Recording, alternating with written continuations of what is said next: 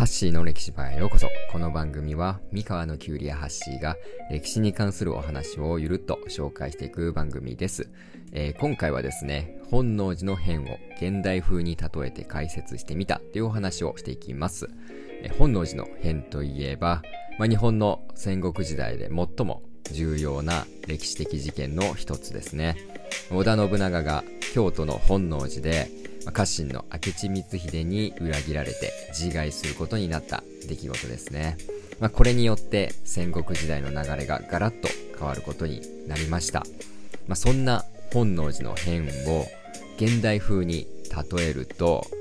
まあ、企業のトップが不祥事を起こしたり、まあ、休止した場合に起こりうる、まあ、組織の混乱に似ていると言えるんじゃないでしょうか。まあ、例えばですね、ある企業のトップが不祥事を起こしてしまった場合、まあ、その企業は、まあ、結構大きな打撃を受けてですね、社員だったり、まあ、取引先などに混乱が生じる可能性がありますよね。まあ、さらに、まあ、トップが休止し、休止してしまった場合、まあ、後継者問題だったり、まあ、業務の引き継ぎなどが課題となって、まあ、組織の安定にかなりな影響を与える可能性があります。まあ、本能寺の変ではですね、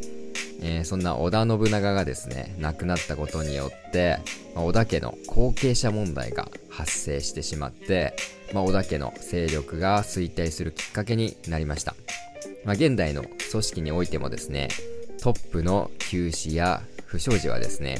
後継者問題や組織の存続にも関わる課題を発生させる可能性があるんで、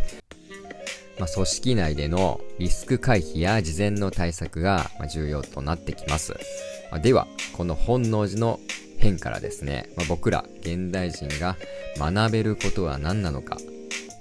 まあ、本能寺の変から学べることをいろいろまとめてきたんで解説していきます。え一つ目はですね、リスク回避の重要性。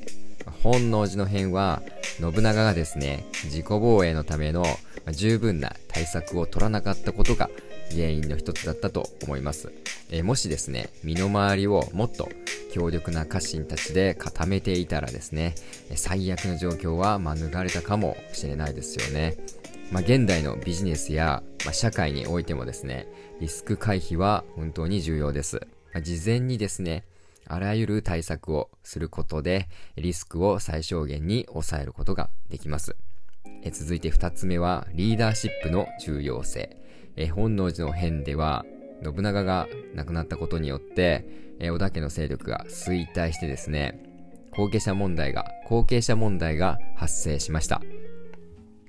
現代の組織においてもですね、リーダーシップは、ま、重要な役割を持ちますよね。この組織内での、え情報共有だったり、指示や命令の伝達、あとメンバーの、え、モチベーション維持など、ま、リーダーが率先して行うことでですね、ま、組織の安定や発展につながります。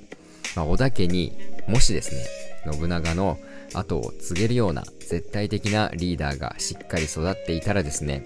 その後の展開はきっと変わっていたかもしれません。続いて3つ目は、根回しすることの大切さ。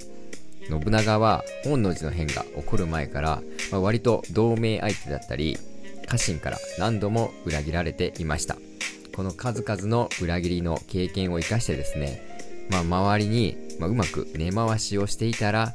結果は変わっていたかもしれませんね。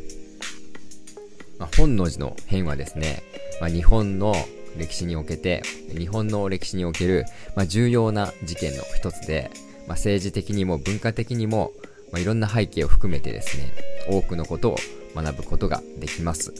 まあおそらくですね、歴史好きの人なら、まあ、一度は本能寺の変がなぜ起こってしまったのか、もし起こっていなかったらどうなっていたのか、そういったことを考えたことがあるんじゃないでしょうか。まあ、歴史を学ぶことで、え過去の出来事からいろんなことを学んでですね、現代の問題だったり課題に対して、まあ、いろんな視点を得ることができます。まあ、このように、まあ、本能寺の変からは、まあ、リスク回避だったり、リーダーシップの重要性など再認識することができて、まあ、現代における、まあ、様々な、様々な課題に対する、まあ、いろんな視点を得ることができるんですね。まあ、歴史を通して、まあ、僕ら現代人はいろんなことが学べるっていうことですね。